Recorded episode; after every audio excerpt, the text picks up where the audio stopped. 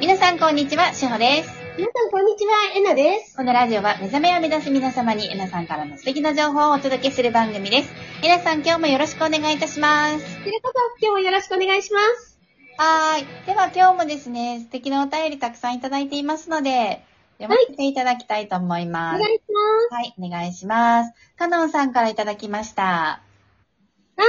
はい、こんにちは。今日は質問ではなくリクエストになります。えー、なんだろなんだろう、194の回で、クンダリーニ覚醒の、クンダリーニの言葉が出てきましたが、私は去年、一別体験とクンダリーニが同時にやってきました。う。うーん。一別体験が先に始まって、そこかうらクンダリーニが始まったように思います。うクーん。ンダリーニは3週間続いたのですが、下からのエネルギーの流れや、鼓動が激しすぎると感じるときは、呼吸で逃して過ごしていました。うん終わったら体重が4キロ減っていたので、これいいの体が、 体が燃えたのでしょうか。貴重な体験でしたが、何が起きていたのか自分でもよく分かっていないので、エうんンさんのクンダリーニ体験や、その情報など聞かせていただけたら嬉しいです。よろしくお願いします。クンダリーニか。懐かし いなうん。私の体験、く私のクンダリーニはね、はい。えーと、いつ ?2010、はい18年のはい。 11月ぐらいに、しほちゃんのはい。方そうにで、すね。はい。鹿児島の方がいらしてくれて、そこはでシンギングボールの体験会みたいのをね、はい。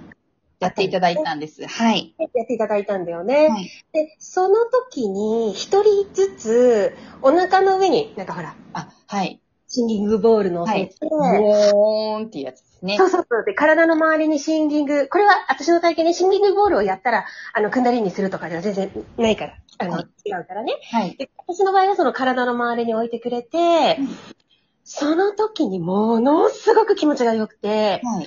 足元からシンギングボールをこうやってもらったんです。一番最後にね。はい。その時にぐるぐるぐるぐるぐるって、あの、クンダリーニが起きた、私は。あのー、すみません。はい。私、ちょっとよくわからないんですけど、クンダリーニってどういうことに、現象が起きるというか、何が起きるんですかうん。クンダリーニっていうのはね、いどういうふうに言うかな。かん完全にこの足元かはらい。すべてのチャクラがね、全部繋がる感じなんですよ。はい。はい。で、螺旋を描いて私たちって上がっていくんだけど、これも同じで、足元から螺旋を描いて、あ全部のチャクラをこう、うんと包括しながら、はい背骨のところ、この要になる背骨から、はい。クラウンチャクラまでバーンと抜けていくんですよねあ。あ、面白い。はい。そうなんです。それがすごくこう、ぐるぐるぐるぐるぐるぐるぐるぐるっていうこの螺旋を描いた感覚になるので、はい。だから人によってはこう、竜が自分の体の中にあー上はがってきたような感覚を受ける人もいるんですねい。。なるほど。はい。で、この時に私が怒ったのは、今まで、えっと、その頃セッションやったり、チャネリングしていたりしてたんですけれど、はい。自分の上の方にある情報を、こう、取ってくるっていうところから、真後ろに情報があるっていうのが分かったんですよね。はい。私自身が宇宙を背負っているんだっていうのが、その時、はっきり分かって、はい。情報を上から取ってきたものを後ろの宇宙からこうバンバン情報を取ってくるような感じになったんです。うーん、なるほど。うんはい。体感が全く変わったんですね、そこがね。はい。えっ、と、後ろに広がる体感というのがありました。で、クンダリーニは、一回起こした時に、えっ、とね、私はそれは何週間続くっていう感覚ではなくて、もうずっとそのまんま、はい。うん、ず、ずっとその状態を保ち続けてはい。ますね。次の覚醒のタイミングまで。はい。うん。多分それはね、訓練でセッションとかやってるからだと思う。ああ、なるほど。はい。ううんんうんだから、この、常に常に、このくんだりに覚醒した状態と、つながり続けてたんだよね。はどんい。どん情報を取ってくるっていうね。うん。で、それが私のくんだりに覚醒ですね。すごーい。私は、チャクラの話はよくや、してますが、うクンダリーニはよくわかってなかったです。うんうんうんうんうん。そうなんです。あの、足元から背骨にかけて、ブワーッとこう、エネルギーが螺旋を描いて上がってきて、頭頂にバーンって抜ける感じです。すごくよくわかります。うんうん。あのそうです。はい。うん。わかります。はい。そうなんです。で、えっとね、その時にも、あ、これがクンダリーニだっていうのが分かったんですね、自分です。はいっていうのが、いろんな私もほら、あの、情報クンダリーニ覚醒とはみたいなさ、ビ蛇が背中を上がってくるようなとかってみんはないいろいろ書いているから、そういう情報を目にしていたので、分かったんだよね、クンダリーニ覚醒だっていうのがね。うん。なんだけど、クンダリーニ覚醒した後もまだネガティブなものが上がってくるのも分かったから、あ、ここも通過点であるって思って、うん、やり続けてた。なるほど。あうんクンダリーにしたからといって、それがまた、あのうん、反転とか目覚めのグワンっていうのとはまた別っていうことですよね。ですね。はい。クンダリーニ覚醒は、うん、これは全然反転ではないんだけはど、い。うん、やっぱり言ってみたら通過点なんだよね。なるほど。う目ん、覚めへの通過点の一つ。そうですね。うん、うんまあ、目覚め。で、また目覚めたらまたそこも通過点にしか過ぎないんだけどね。まあそうですよね。う、うんん。うん、そうなの。はい。うん。懐かしいですね、クンダリーニ覚醒の話は。はい。すごいね、面白い感覚だったの。そそれもは体感を得るから、い。背骨のところを、ドワゾワゾワゾワゾワーって上がって、振動する感じいいですね。なんかうんエネルギーがごっそり入れ替わる感じですよね、それだと。うんうんうんうん。うんそう。で、パッて目開けた時に、後ろに宇宙があるって思ったんだよね。あうんー、。なるほど。ううん。ん。う気持んちよさそうん。ただ、クンダリーニに関してはう。、はい。うーんとね、クンダリーニと覚醒が同時に起こる人もいるかもしれないね。あ、そうなんですね。うーん。うん、多分、わかんないけど、まあ、自分自身がこう別々に起こしちゃった、ちょっとわかんないけど、いるかもしれないね、そういう人もね。なるほど。うん。そまあ、でもいろいろね、あの皆さんそれぞれあるっていうことですねう。。そうそうそうそうそうそう、はねそれぞれあるってことねうんでも久しぶりにあの、クンダリーニのこと思い出してね、楽しかったです。ありがとうございます。で、で、体重が4キロ減ったっていいですよね。おそれは、いいよね。羨ましいですよね。うん、そうですよね。ね。そう。 体重が4キロ減っちゃったのはちょっとどうしてかはよくわかんないけど、うん。よくわからないや。でもまあ、それもほら、いろいろあるじゃん。天と地のオイルでも体重がすごい減っちゃった人とかそも。うですね。現状が出る方もうん。いらっしゃるし、うん。私も全然減らないです。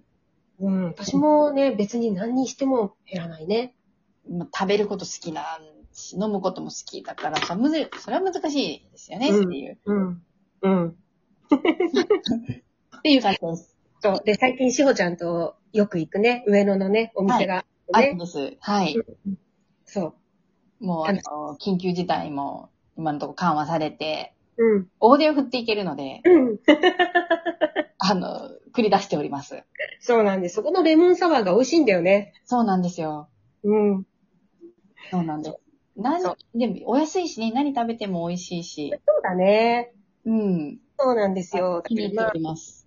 飲むのも楽しい、食べるのも楽しい。でこれで体重がふね、自然に減ってくれたらなお楽しいな。そうですよ。レモンサワーのって飲んで、あ、そうう、んカロリーゼロだから、うん。まあいいんですけど、アルコールゼロだからいいんですけど、うん。体重さえゼロに言い切れないっていうとこつらい。ここだけすごいと、ガチッと3次元だよね。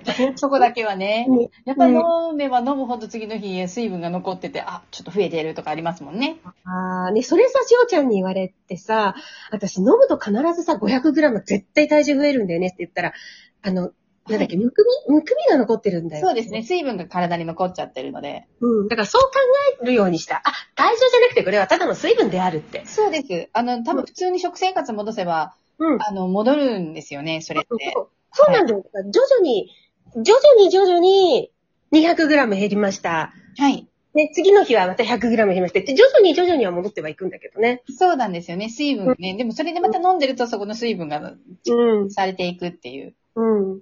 あのそうだよね、そういう現象ですね。うん。でもやめられないんだよね、楽しくてね。やめられません。う美味しいです。ん。ね。はい。はい。はい。お手紙はどうですかお手紙読みたいんですけど、ちょっと時間がね、あの、あ迫ってきちゃっているので、うんうんえっ、と、あと残り少し。うんうん。残り少し。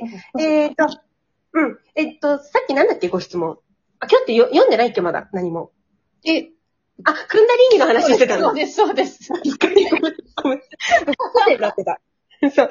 あの、クンダリーニ覚醒は、また覚醒とは違うものであって、で、これってさっき通過点だよって言ったように、はいあのー、終わりってないんですよね。はいい。つもいつも。はいうんただ、うーんとね、要は自分の中に上がってくる、うんとね、何回か前で話してた、この電車が止まったっていうところから自分の食べるものがなくなるんじゃないかっていう,、恐怖が出てきたっていうように、えっと、終わりがないものなんだけれども、でも、そこの、私はこの食べるものっていうことの恐怖が、あ、これがあったんだっていうのに気づいても使わないって解除して、はい。私が何、私は何があっても平和であるっていう、ここに気づいたからまた自分が楽になったのね。はい。